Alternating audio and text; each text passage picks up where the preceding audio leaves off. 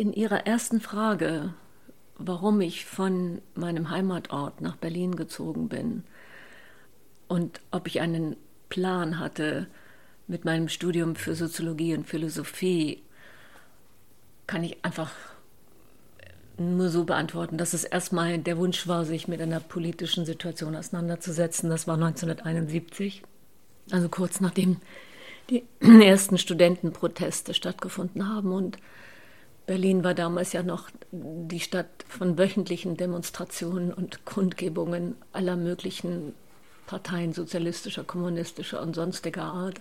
Die Universitäten ebenso.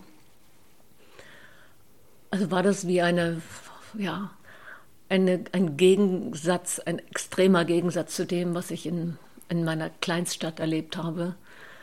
Und eine Form von, sagen wir mal, Auseinandersetzung, die fast ein bisschen überintensiv war.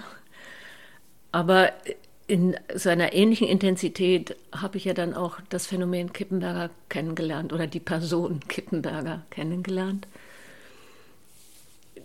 Das Ganze über meine Schwester Jenny Kapitän, die damals noch in Berlin gelebt hat, und über eine andere Person, Claudia Skoda, die eine Modemacherin ist, äh, spezifisch für Strickmoden und die damals ganz wesentlich in Berlin etwas Neues entwickelt hat in den 70er und 80er Jahren an Mode, auch an Verständnis für Mode oder an Verständnis, wie Mode Frauen kleiden soll. Claudia Skoda hatte eine Fabriketage gemietet in Berlin-Kreuzberg, in der meine Schwester auch lebte. Meine Schwester studierte damals an der HFBK angewandte Kunst plus Design plus was auch immer noch dabei war. Und in dieser Fabriketage lebten unter anderem auch der Mann von Claudia Skoda, der sich als Bildhauer verstanden hat. Zusätzlich ein Ehepaar mit einem Filmemacher, Reinhard Bock, und eine Angelika Magul, die eher auch Künstlerin war, auf zeichnerischer, grafischer Ebene. In dieser Fabriketage befand sich also dieses Ensemble oder diese Personengruppe von Kreativen. Und Kippenberger tauchte da auf als in seinem Verständnis als der eigentliche einzige Künstler und als die geniale Figur, die er auch dann in Berlin zur Schau stehen wollte. Und ich habe ihn bei einem Besuch in der Fabriketage, Fabrik Neu nannte sich das, getroffen, kennengelernt. Und das Ganze war so eine Form von sehr schnellem Verständnis über Sprache, Sprachwitz, über das Nachvollziehen können von sehr schnellen Gedankenflüssen, von Springen von einem Thema ins andere. Also das hatte einfach so eine irrsinnige Unterhaltungs, Unterhaltungswert und gleichzeitig aber auch eine große Herausforderung an dem, was man so mitmachen und mitspielen konnte und mitverfolgen wollte und auch äh, gedanklich auch nachvollziehen konnte.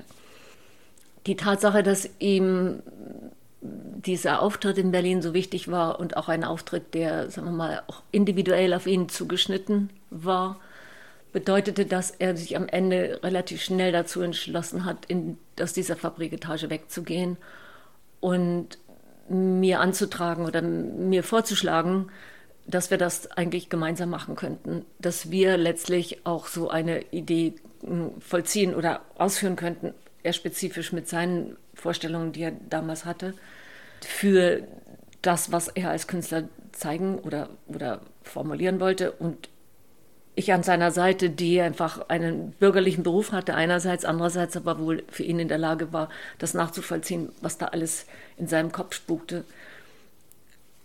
Und so haben wir dann eben nach einem intensiven Nachmittag der Suche, das war ja alles noch ganz anders als heute, man ging rum und suchte das ganze, das Objekt in real, nicht auf, dem, auf der Seite von irgendwelchen Immobilienhändlern und fanden diese großartige Etage in einem Bauhausgebäude von einem der Brüder Taut erbaut und haben uns dann entschieden, gleich am Montag darauf das anzumieten mit einem Mietvertrag, der natürlich ein Gewerbemietvertrag war und bei dem klar war, dass jedes halbe Jahr eine entsprechende, äh, eine entsprechende Erhöhung der Miete und der Nebenkosten stattfinden würde. Wobei, ja, wir haben es erst erfahren durch die Zeit. Auf jeden Fall war das eine geniale Etage, wirklich im schönsten Sinne des Bauhauses, sehr offen, sehr licht, sehr viele Fensterfronten mit einer Großzügigkeit und einem, einem wenig, sagen wir mal, vorgeschriebenen Konzept oder einer, einer Aufteilung an Räumen. Wir haben dann die gesamte Etage einmal halbieren lassen, weil das sonst viel zu teuer gewesen wäre. Es gab zum Glück zwei Räume, die als getrennte, ja wie immer private Schlafräume fungiert haben, dann eine gemeinsame Küche und dann sowas wie eine äh, gro große, für mehrere Personen angelegte Idee von Bad und Klos und so weiter. Und dann ging das sehr schnell, wie vieles bei Kippenberger, wenn es erstmal der Gedanke klar gemacht ist, wenn das umrissen ist, was man will, wurde sofort das Ganze in Aktion umgesetzt und auch realisiert. Und so kam es dann einfach, dass das mit einem großen Fest eröffnet wurde. Das gehörte eben auch zu einem dieser typischen Merkmale Kippenbergers Auftreten, dass viele Ereignisse, so besonders der Geburtstag, aber auch so eine neue Plattform entsprechend gefeiert wird, beziehungsweise der Öffentlichkeit bekannt gemacht wird, nicht nur dem bekannten Kreis, sondern auch dem sehr viel weiteren öffentlichen Geschehen. Und es gab eine Veranstaltung, die eben aus Konzerten aus äh, allem Möglichen bestand, unter anderem auch bedingt durch meinen Beruf als Lehrerin an einer Grundschule, in der sehr, sehr, sehr viele türkische und palästinensische Kinder unterrichtet worden waren, auch dann eine Tanzgruppe, eine folkloristische Tanzgruppe von türkischen Mädchen, die von ihren Brüdern bewacht dann dort auftreten durften. Ja, und dann war das Ganze eben eigentlich gestaltet wie nach dem Modell Factory von Andy Warhol. Kippenberger hatte ja New York in den späten 70er Jahren schon besucht, auch weil er mh, mm, Ideen sammelte, beziehungsweise und, sagen wir mal, Projekte sammelte für das SS36. Das SS36, dieser Punkclub, war ja in Fußnähe von dem Oranienplatz gelegen, Segitztam Oranienplatz, an dem das Gebäude stand, das Bauhausgebäude, in dem die Fabriketage lag, das Büro Kippenberger. Und um beides zu bespielen, hatte er in New York sehr, sehr viele Künstler besucht, die entweder in Manhattan selbst oder in, nicht in Brooklyn, sondern in, ja, es ist der Teil von Williamsburg, der sehr stark von Schwarzen bewohnt war und der damals als extrem gefährlich galt. Auf jeden Fall gab es da eine Galerie, eine erste Galerie, bevor in Soho die Galerien eröffneten, äh, die sich mit Künstlern wie Ahern befasste, äh, er aber auch in Manhattan selbst diese sogenannte Underground-Szene kennengelernt hat über Filmemacher wie Eric Mitchell oder Musikerinnen wie Lydia Lunch oder Adele Bataille. Mm, das war so ein erster großer Input, den er aus New York mitgebracht hat und der dann zu einem Programm geworden ist für das SS36, ein, mit dem man das schon existierende Programm erweitert hat. Es gab ja zwei schon zwei Betreiber von diesem Club, die den auch ohne ihn eröffnet hatten, schon bevor er auftrat. Und die waren daran interessiert, eben auch Punkbands aus äh, England einzuladen und dort auftreten zu lassen. Mm, und er hat das, er hat das Ganze dann einfach nochmal erweitert, auf eine andere künstlerische Ebene gebracht, hat dann auch Künstler aus Berlin eingeladen, dort in der, in dem Club anderes zu realisieren als nur reine Konzerte. Also jemand wie Helmut Middendorf hat da ein, eine Riesenwand mit einem Gemälde einer U-Bahn, die aber über Tage fährt in Berlin zum Teil.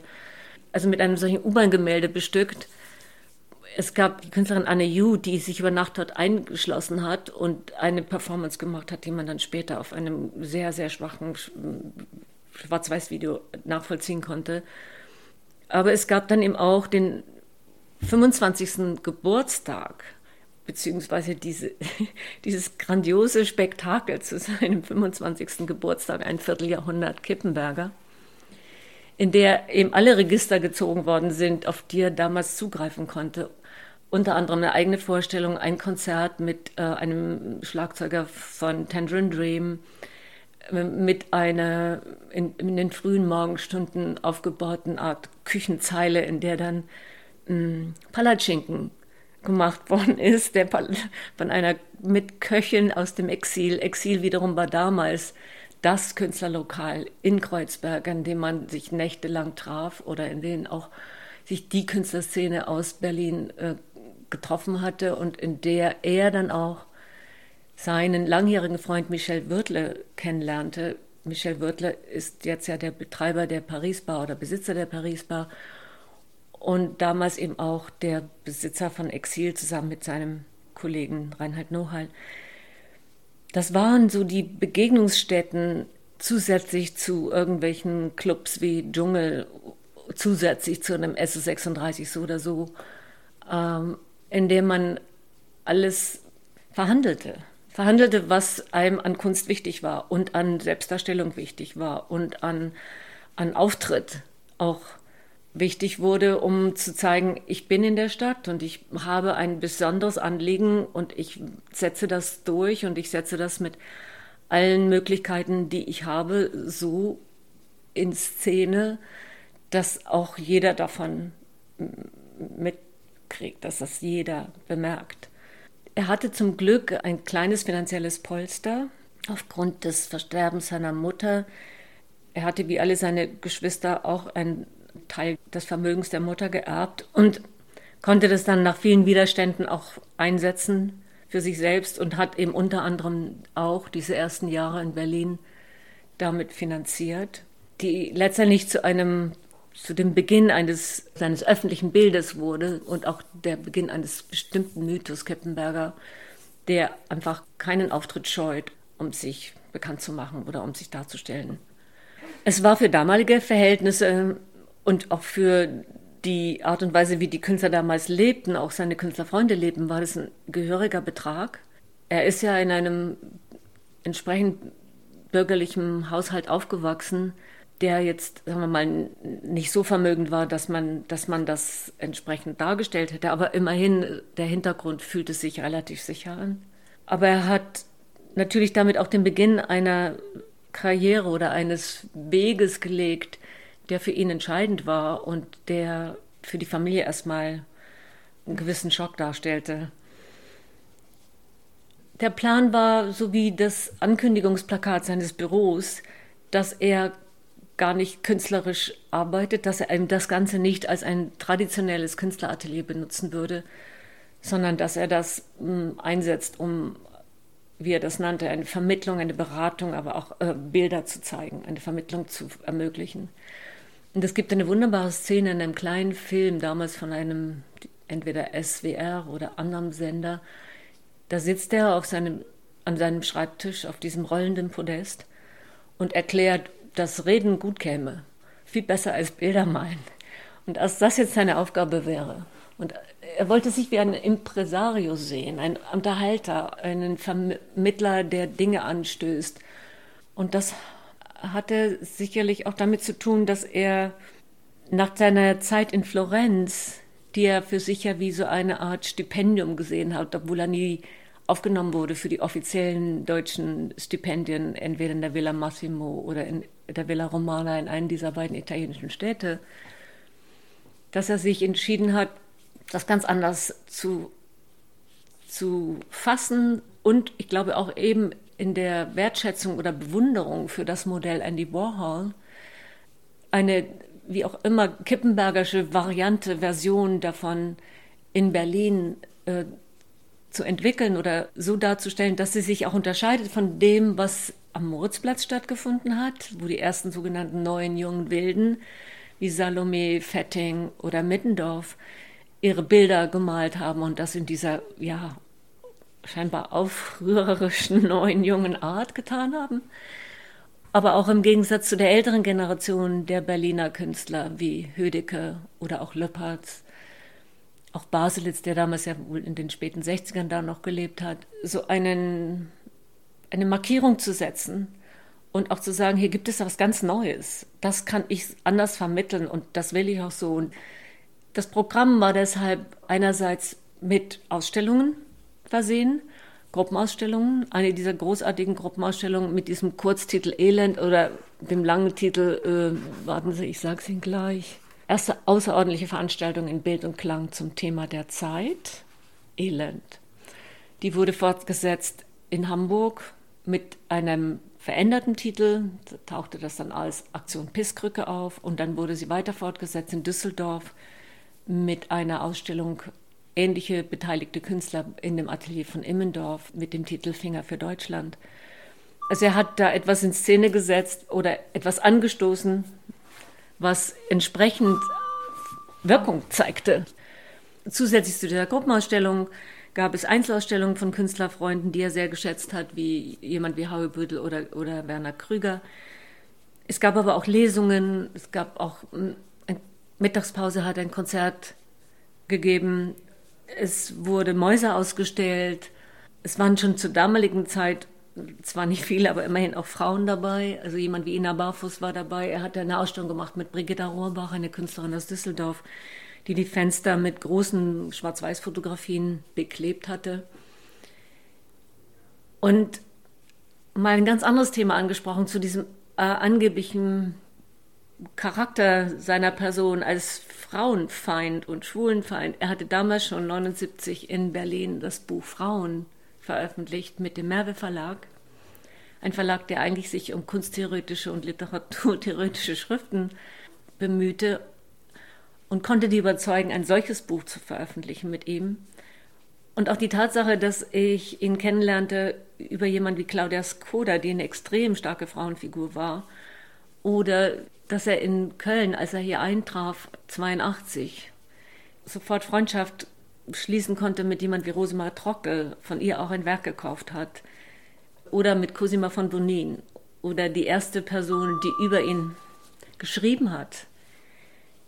In der Specs war Jutta Köter. Also es war eigentlich immer so, dass starke Frauen sich mit ihm auseinandergesetzt haben und es eben doch nicht diese Form von Missachtung gab, die man ihm über lange Jahre zugeschrieben hatte. Ja, das war ja, das war ja das Beste an der ganzen Zeit, dass man das so gerade gut noch vereinbaren konnte. Eine gewisse Anstrengung damit verbunden, nach einem intensiven Nachtleben morgens äh, in, entsprechend konzentriert dem Beruf nachzugehen. Aber wir konnten das so aufeinander abstimmen oder es hat sich einfach selbstständig ergeben, dass wenn ich von meiner Arbeit zurückkam, mittags zwischen eins oder zwei, er mit mir frühstückte oder mein, das war mein Lunch, sein Frühstück, er sich vorbereitete, wofür auch immer, ich meine Vorbereitung traf oder meinen mein Mittagsschlaf machte und man dann abends das nächste Programm startete oder am, am späten Nachmittag. Das war natürlich nicht machbar für längere Zeiten, aber in diesem Zeitraum von zweieinhalb Jahren konnte man das schon gut aushalten.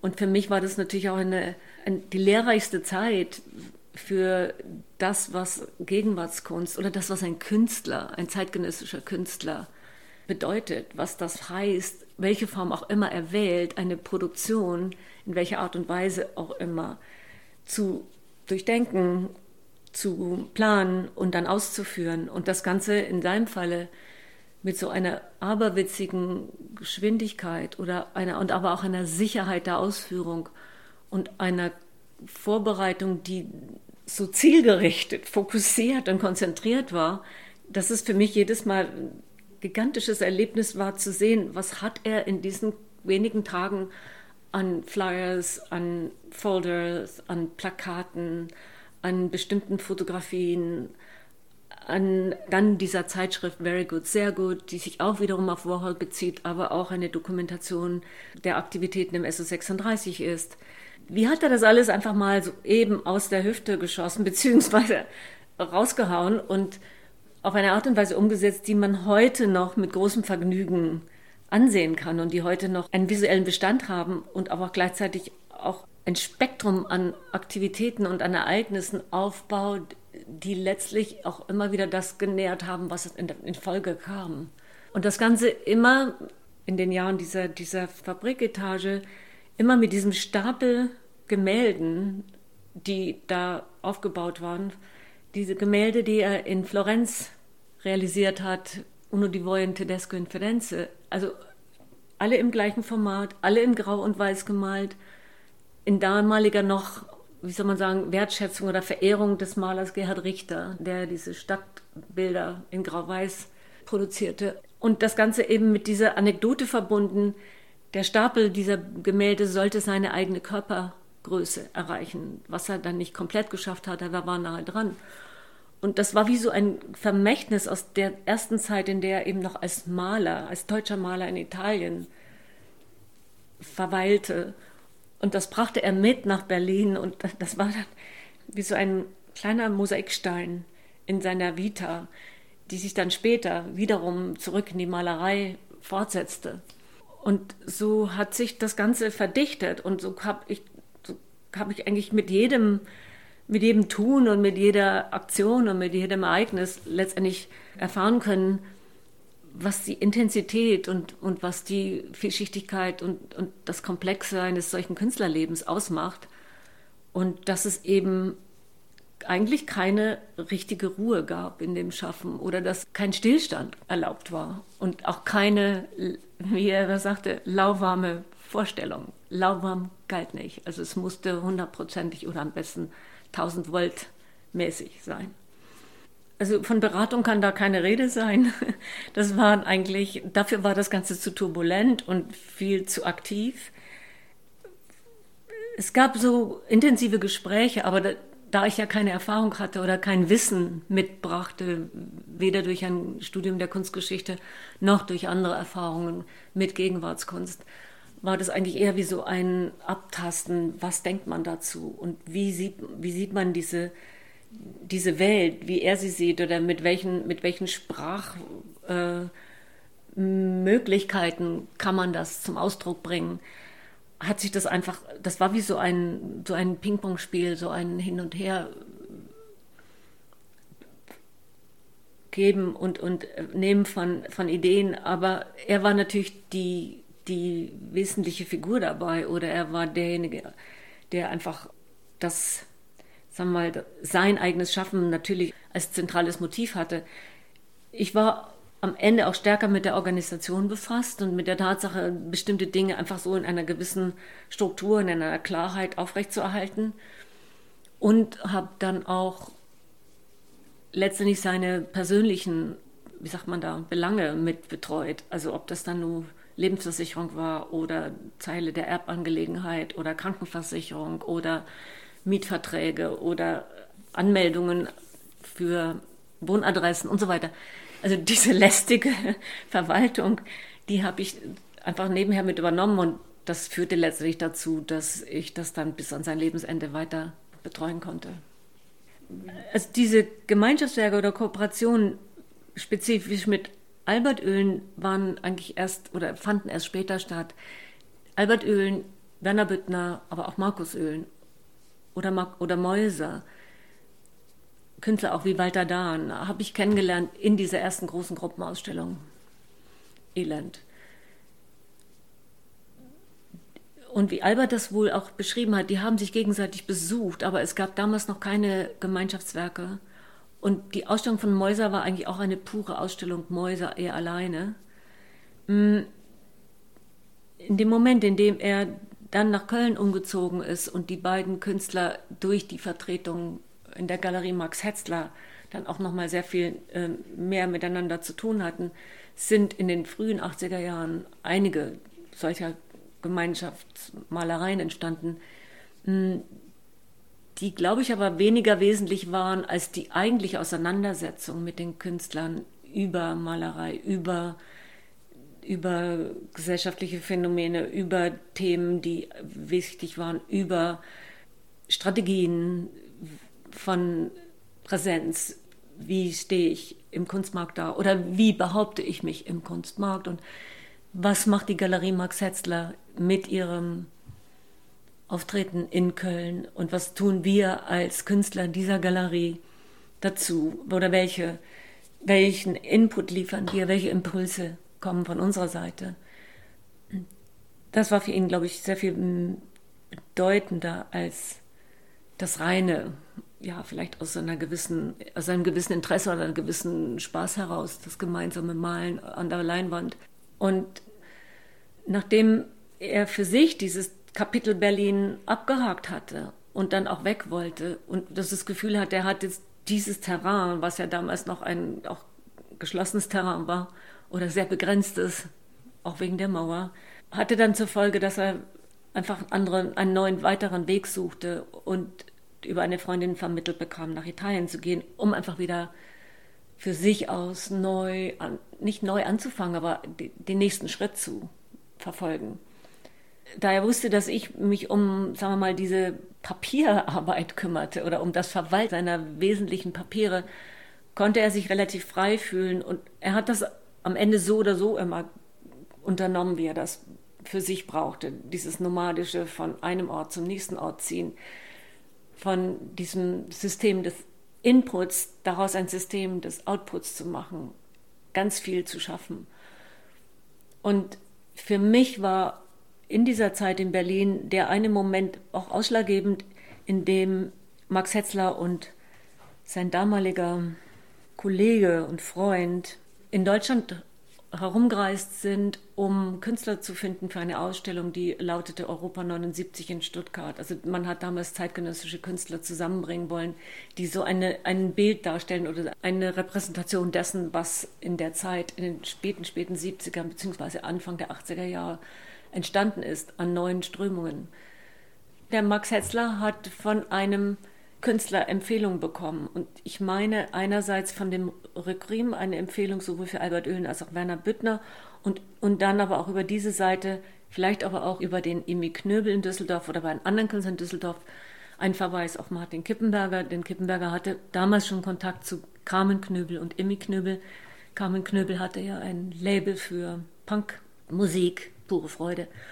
Und auf so einer Ebene muss dieser, dieser Hinweis stattgefunden haben, sodass die beiden diese Etage besuchten, das Büro Keppenberger besucht haben, allerdings nichts vorgefunden haben, was ihnen wichtig und wertvoll genug erschien oder wesentlich genug erschien, um ihn in diese Ausstellung mit einzubinden, sodass er dann eben ausgeladen war, beziehungsweise überhaupt nicht eingeladen wurde. Scheinbar dramatisch oder zumindest so, so ein Schlag für ihn, dass er sagte, okay, ich werde mich jetzt neu orientieren und ich werde jetzt erstmal wieder zurück in ein, in ein bürgerliches Metier gehen und mich der Malerei widmen erneut. Und so hat er dann eben diese Zeit genutzt in Italien, wiederum Italien, um neue Bildserien herzustellen, um daraus eben eine Ausstellung zu generieren, die er dann Max Hetzler angeboten hat. Und ich erwähne eben Max Hetzler deshalb, weil ich ihn aufgrund dieser Tatsache auch kennenlernte und ich ihn dann eben auch in Stuttgart besuchen konnte und damit eine Art erste Bekanntmachung oder eine erste Freundschaft entstand oder Bekanntschaft entstand, die dazu führte, dass Max Hetzler mich eingeladen hat oder mich befragt hatte, ob ich nicht bei ihm in der Galerie 1983 anfangen möchte, als er von Stuttgart nach Köln umgezogen ist. So ist dann mein Werdegang eigentlich auf diesem Wege mit fortgeführt. Und so bin ich nach Köln gekommen in dieser Anstellung als Mitarbeiterin in der Galerie Max Hetzler. Ich war in Berlin geblieben, bis ich dann eben von Berlin nach Köln umgezogen bin für diesen neuen Job und habe aber immer verfolgt, wo er war, beziehungsweise es gab ja immer diesen, diesen Kontakt. Ich habe ihn damals allerdings, muss man dazu sagen, nach Italien gebracht, für, an diesen neuen Ort, in dem er seine seine äh, nächste Malereiphase äh, hatte. Aber ich habe dieses wirklich sehr stark, diese Lebenszentren immer wieder wechselnden Momente, die habe ich nicht als Reise mitverfolgt. Ich, es war einfach immer diese Kommunikation vorhanden und dieses immer wieder mh, hm, auch sich darum kümmern, dass auch alles für ihn so in Ordnung ist, dass er sich um nichts weiter fürchten musste oder dass er Angst hätte, ihm geht irgendwann mal das Geld aus oder alle möglichen anderen Formalitäten klar waren für ihn. Und in dem Moment, in dem ich von Berlin nach Köln umgezogen bin, war klar, dass ich meinen alten Beruf nicht mehr weiterführen würde. Ich habe mir ein bisschen Zeit genommen, ich habe mich dann zwei Jahre beurlauben lassen, aber die Entscheidung war letztendlich getroffen. Es ging eigentlich nur darum, herauszufinden, wie ich den Weg gestalten könnte und was das für mich noch bedeutet und was dieser Umzug nach Köln, eine Stadt, die ich beim ersten Besuch 1982 zur Westkunstausstellung als sowas von hässlich empfunden habe, dass ich dachte, ich werde in meinem Leben nicht alt werden in, diese, in so einer Stadt. Was sich dann natürlich grundsätzlich geändert hat, als Blick auf dieses rheinländische, frohgesinnte Dasein. Und habe dann auch durch dieses Arbeiten in der Galerie Max Hetzler mit seiner Partnerin Bärbe Gresslin erfahren können, dass das, was ich in Berlin erlebt habe, ein wirklich solider Grundstock ist für das. Einerseits, andererseits aber extrem neue und andere Erfahrungen durch alle, alle Künstler in seinem Programm hinzugefügt worden sind, die dann einfach nochmal so ein ganz großes ja, Lernprogramm geworden sind, mit dem ich dann Anfang 86 meine eigene Galerie eröffnen konnte. Meines Wissens ist Rudolf Zwörner da eine sehr wesentliche Figur gewesen, eine sehr initiative Figur und integrative Figur auch, der mit Max Hetzler Gespräche geführt hat und ihn auch überzeugen konnte, anstatt nach Berlin zu gehen, denn das war eine Alternative, mit seiner Galerie nach Köln zu kommen und der ihm klar machen konnte, dass in Köln sich ein, ein Feld an Galerien entwickelt hat und auch gerade in den Neuanfängen, in den Startlöchern war, die für die Gegenwartskunst ganz wesentlich und, und fruchtbringend ist. Es war ja nicht nur er und Michael Werner mit ihrer Generation davor, also ob es jetzt das amerikanische Programm von Zwirner, Pop Art und so weiter gewesen ist oder Michael Werner mit den deutschen Künstlern aus den 60er Jahren und den Künstlern, die Kippenberger mit dem sogenannten Sachsenbonus beschrieben hat, Penck, Baselitz, Polke und so weiter. Es gab ja dann auch schon Monika Sprüth, die kurz vor Max Hetzler, ich glaube Ende des Jahres 82 eröffnet hatte. Es gab jemanden wie Paul Menz mit der Vertretung der jungen Maler aus der Mülheimer Freiheit, aber auch mit seinem Programm der Transavantgarde, die er auch in den 70er Jahren schon vorbereitet hatte. Und es sind Kollegen ja dann auch aktiv geworden wie Buchholz oder Esther Schipper. Rafael Jablonka kam auch etwas später hinzu. Es war einfach eine Gemengelage, die, die so, so reichhaltig und, und so auch andererseits so, so konkurrenzbetont war, dass man, dass man sich da eigentlich dazu stellen wollte und seine eigene Behauptung auch aufstellen wollte und das Ganze auch dadurch nochmal an Fahrt aufgenommen hat oder dass viele dieser Galerien mit New York diese Verbindungen aufgenommen haben. Und das lief dann auch über die Kunstmesse Basel.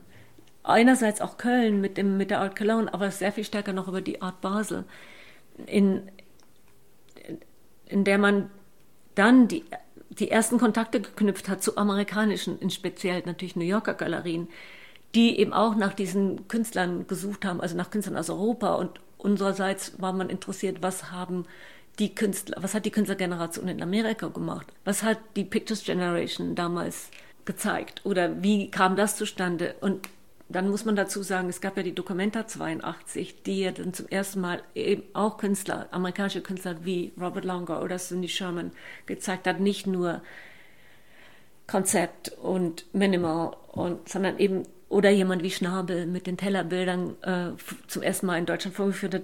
Also es war so ein fast Aufruhr auch in dieser neuen Generation und das war ein Austausch oder das wurde zu einem Austausch durch die jeweiligen Ausstellungen, die sowohl in New York als auch in Köln gezeigt worden sind, mit einer, einer intensiven Verbindung auch zwischen Galerien und Künstlern, sodass eben jemand wie Tanja Grunert, die den Max Hetzler aus Stuttgarter Zeiten kannte, oder jemand wie Achim Kubinski, der auch Max Hetzler aus den Stuttgarter Zeiten kannte und der aber auch schon davor Verbindungen hatte zu Düsseldorf und zu Künstlern wie Knöbel, aber auch zu Künstlern wie Beuys oder auch eine Person wie Franz Dahlem, der auch Räume für die Dia Art Foundation in Köln eröffnet hat.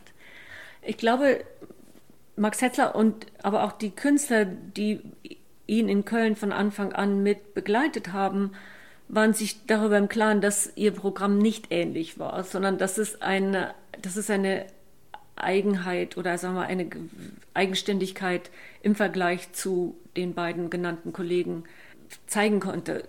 Es, es war nicht, nicht in dem Sinne neue wilde Maler, weder Büttner noch Öhlen noch Kippenberger, noch weniger Georg Herold oder jemand wie Mäuser oder Mucha, Reinhard Mucha, der ja auch zu dem großen Programm von Max Hetzler gehörte. Es hatte eine ganz andere Härte und Schärfe in der Auseinandersetzung, auch in der gesellschaftlichen Auseinandersetzung. Und es hatte auch natürlich einen anderen Auftritt. Es war weniger gefällig, es war weniger angepasst, es war, wie erwähnt, zum Teil auch sehr provokativ, wobei da Kippenberger auch rausragte, der ja immer klar machen wollte, hier bin ich und hier, jeder soll mich wahrnehmen, der zum Teil auch ein bisschen quälend war und äh, herausfordernd mit einer entsprechend intensiven Künstlerbetreuung, aber auf der anderen Seite auch extrem großzügig und generös und integrierend auch oder sagen wir mal in der, in der Auseinandersetzung mit den anderen auch immer wollte, dass man sich auch intensivst mit etwas befasste, auch intensivst mit der Diskussion der Kollegen befasste. Und wenn man sie dann schlecht fand, wurde das eben auch ausgedrückt. Und dann hatten Sie auch erwähnt, dass es ja die Zeitschrift Specs gab, die damals ich meine auch von Peter Bömmels, einer der Maler der Mülheimer Freiheit, mitbegründet wurde, in der von Anfang an auch das Thema Musik nie alleine abgehandelt wurde, sondern auch das Thema bildende Kunst oder die Künste.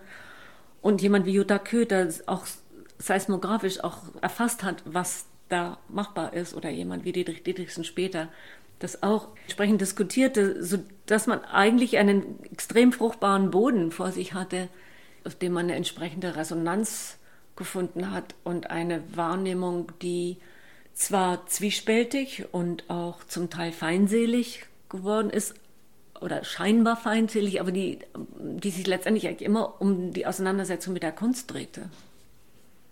Es war eben kein einfach nur Akzeptieren von dem, was man zu sehen bekam. Nein, das hat sich verändert. Das war ja eine analoge Welt. Es fand ja alles in persona statt. Das ist ja auch das Interessante an der Sache. Es ging ja nichts über das Netz oder über alle digitalen Formen, die Sie heute benutzen können, um sich sichtbar zu machen, sondern es ging nur über Ihren persönlichen Auftritt und über Ihr Vorhandensein und Anwesensein und um Ihre Stimme und um Ihren Beitrag und um das, was Sie dazu zu sagen hatten. Und das war das Entscheidende. Und dann gab es natürlich auch so einen anderen, einen anderen, eine große Figur, die für viele in dieser Zeit noch eine Rolle gespielt haben die natürlich auch spezifisch, nicht nur spezifisch Rheinland, aber doch auch sehr mit dem Rheinland und auch der Akademie in Düsseldorf zu tun hat, die Figur von Joseph Beuys. Dieses Phänomen und dieses Drehen des Kunstwerkes in etwas Soziales und gesellschaftlich Relevantes, aber auch die Tatsache, dass Beuys dann für jeden ein Begriff war das hatte eine Faszination auf Kippenberger ausgeübt, die unbeschreiblich war. Er wollte mindestens genauso berühmt werden wie er. Und ich denke, das hat auch so als Hintergrundfigur immer mitgespielt.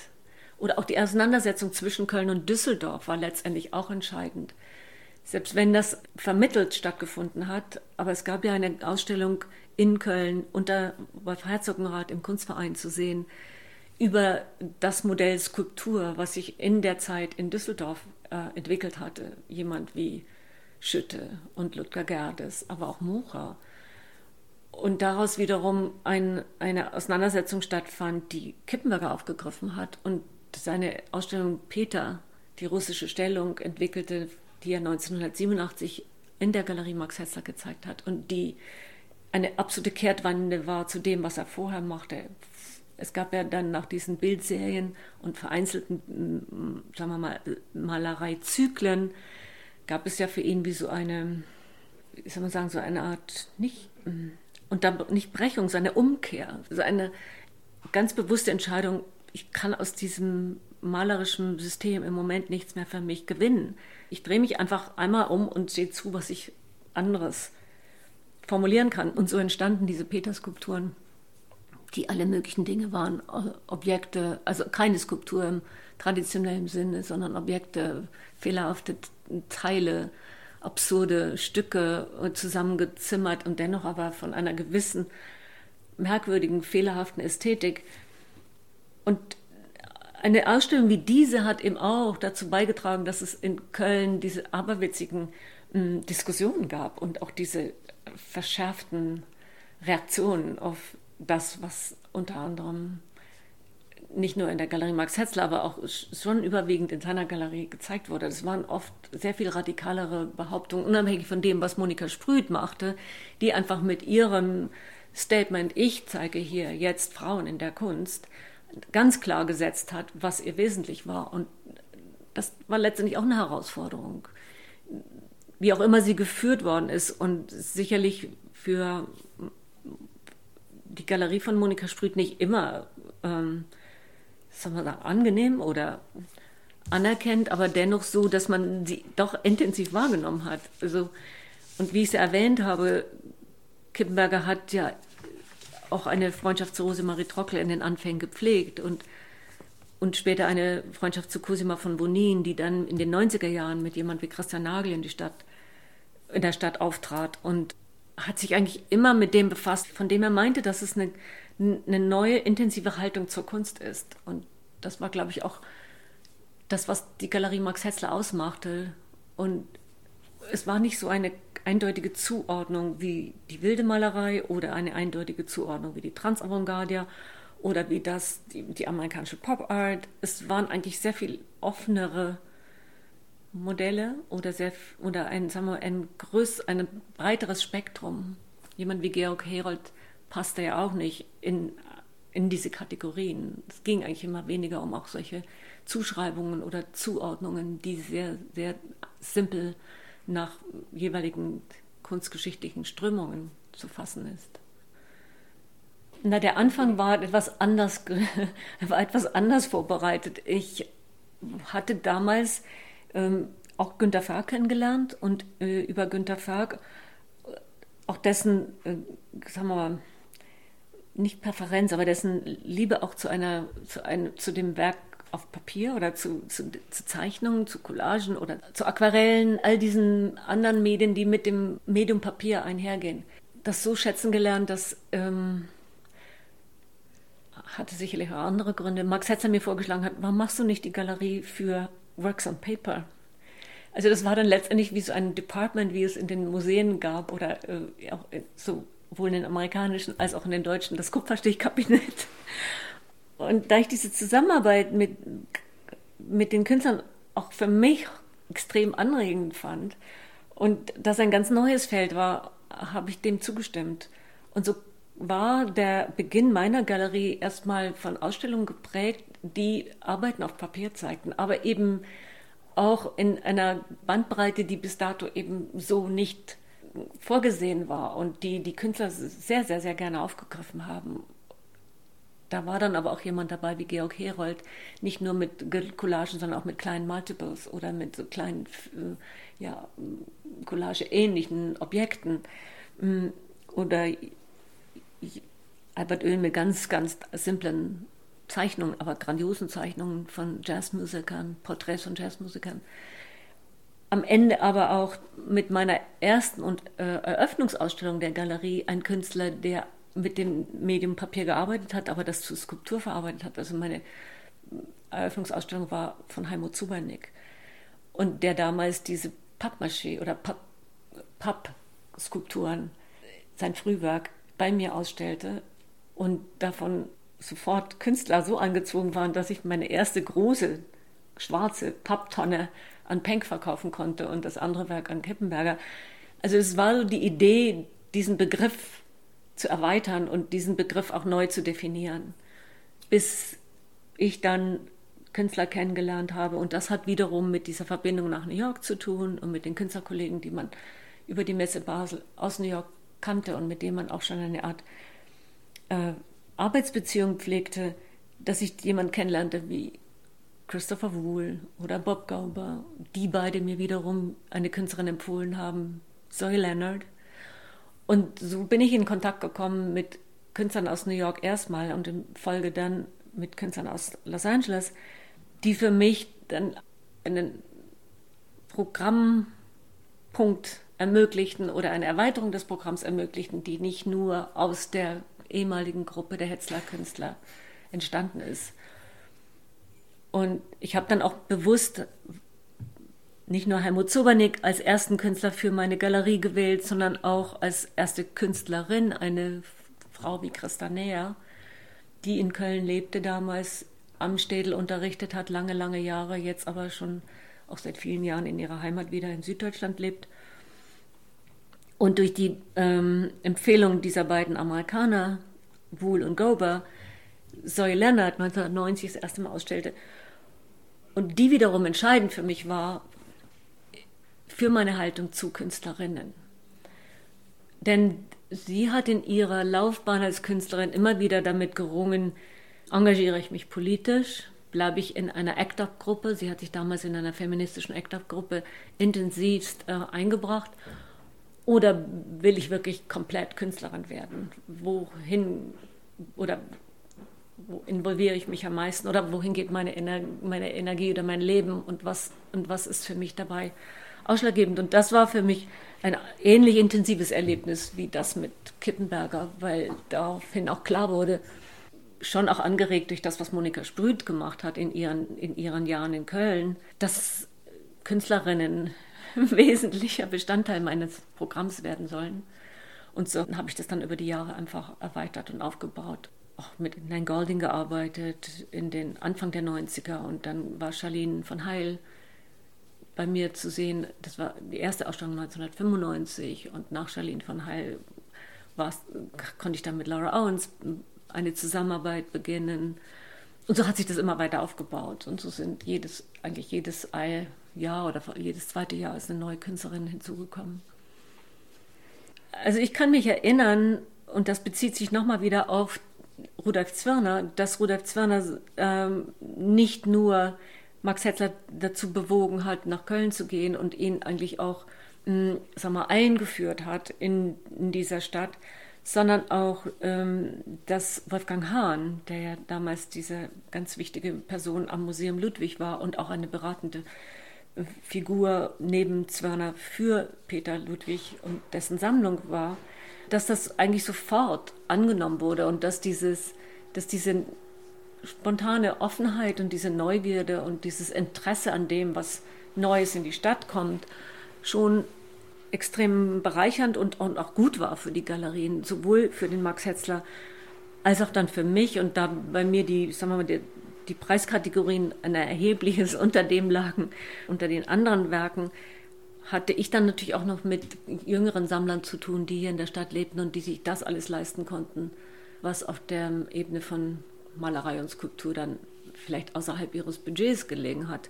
Ich habe das eigentlich immer willkommen heißend empfunden, was sich hier in der Sammlerschaft getan hat und was sich damals auch im Beginn des Freundeskreises des Museums Ludwig getan hat. Der ist ja, weiß gar nicht, wann der gegründet wurde, aber auch in den 80er Jahren. Und da gab es eben auch eine Gruppe von Sammlern, die sehr, sehr aufmerksam verfolgt haben, was man machte, die jetzt alle eher zur Ruhe gekommen sind oder ihre Sammlungstätigkeit beendet haben oder in andere, in andere Bereiche verlagert haben, ob das jemand jetzt wie Herr Speck war oder Udo Brandhorst war oder die Sammlung Garnards. Also das waren ja alles rheinische Sammler, die sehr, sehr kompetent und, und mit einem großen Wissen auch in der Stadt sich informiert haben und auch gekauft haben. Es war ein förderndes Verhalten oder ein unterstützendes Verhalten diese Unterscheidung oder andersrum, diese, auch dieser Wettbewerb zwischen Düsseldorf und Köln hat sich, glaube ich, in den 80er Jahren verstärkt. Es war ja unbestritten, dass die Akademie in Düsseldorf das, das Institut war oder die Kaderschule oder nicht Kaderschule, aber die, die Akademie Deutschlands war, die, die, die die höchsten Ansprüche erhob und auch die, die Anführungszeichen besten Künstler, wie soll man sagen, ausbildete. Es gab natürlich legendäre Galerien auch in Düsseldorf denen ein bisschen der Rang abgelaufen, so jemand wie Schmäler oder Konrad Fischer, denen der Rang abgelaufen wurde, dann durch die 80er Jahre in Köln, durch, dieses, durch diese intensive Zeitphase. Und ich glaube, das sind einfach diese Phänomene, dass bestimmte Zeitläufe sich in einem, an einem Ort zu einem bestimmten, in einem bestimmten Zeitraum entwickeln und dann weiterziehen, so wie man es dann ja auch erlebt hat, dass das Ganze dann nach Berlin übertragen wurde oder nach Berlin ging. Und dass jemand wie Richter nach Köln gezogen ist und wie Polke, der dann in Köln lebte, aber auch Künstler wie Klauke oder Bute oder Dahn und Dokopil und nicht nur die sogenannten Hetzler Boys, das war ja dann schon auch ein Zeichen dafür, dass in der Stadt sich mehr rührte und in der Stadt sehr viel mehr los war. Wobei die Akademie immer die Akademie als Wirkungskreis ihren Einfluss hatte, unbezweifelt. Naja, als Beobachterin kann man sagen, das waren, das waren harte Konkurrenzkämpfe, aber als Feindschaft habe ich das nicht gesehen. Das war ein strenger Wettbewerb. Und den, wer, hatte, wer hatte die bessere Behauptung oder wer meinte, die bessere Behauptung aufstellen zu können. Aber am Ende, schätze ich, war das ja auch eine Herausforderung, die befruchtend wirkte. Zumindest war es ein Anstacheln. Und da meine Galerie, sagen wir mal, sich weniger so in diesem Extremwettbewerb mit einsetzte oder mit einführte, hatte ich damit nicht so, so extrem viel zu tun. Texte zur Kunst mit Isabel Graf und den entsprechenden Mitstreitern naja, dieser intellektuelle Überbau war ja ein anderer als der, mit dem man in den 80er Jahren gearbeitet hat. Es ging ja da um kontextuelle Kunst, es ging um institutionelle Kritik, es ging um erste um, Identitätsfragen, um erste, vielleicht auch sogar Genderfragen. Und insofern war Texte zur Kunst ein, komplett neuer Impuls oder eine komplett neue Setzung in dieser Stadt. Und das Ganze hat sich dann auch nochmal in etwas vergröberter Weise, muss man sagen, äh, in, mit dieser Kölnschau nochmal in einer Gruppenausstellung manifestiert, wobei Texte zur Kunst den Ausstellungskatalog mit herausgegeben hat, das Programm aber von neuen Galerien, die damals noch in Köln arbeiteten und, und wirkten, zusammengefügt wurde. Es war auch so ein bisschen, sagen wir mal, der Moment, in dem man Köln nochmal hervorheben wollte, bevor das, der Fokus nach Berlin gerichtet war. Es ging eigentlich dann mit spätestens 92 sehr direkt in Richtung Berlin. 91, 92, Esther Schipper war meines Wissens die erste, die entweder 91 oder 92 umgezogen ist. Max Hetzler ist Ende 92 oder Anfang 93 rübergegangen. Isabella Kapczak ist rübergegangen nach Berlin, auch in den frühen 90er Jahren. Jon Schöttler, den muss man unbedingt erwähnen für die 80er Jahre. Also alle diese Zuzüge hatten damit zu tun, dass es ganz schnell klar war, dass in Köln das stattfindet, worum sich die Gegenwartskunst dreht und dass man dabei sein musste, wenn man Gehör finden wollte und wenn man sichtbar sein wollte. Dass plötzlich Köln, oder nicht plötzlich, eben dadurch Köln zu dem Zentrum für zeitgenössische Kunst wurde und dass eigentlich die absoluten goldenen Jahre dieser Stadt waren, bis dann eben 1990, bis durch die Wiedervereinigung sich eine ganz andere Richtung ergeben hat oder eine ganz andere Bewegung ergeben hat, nämlich anstatt Go West, Go East nach Berlin zurück.